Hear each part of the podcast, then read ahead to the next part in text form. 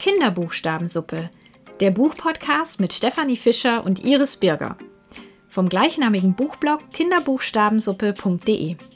Für Familien, Pädagoginnen und Pädagogen, einfach für alle, die sich für Kinder- und Jugendliteratur begeistern.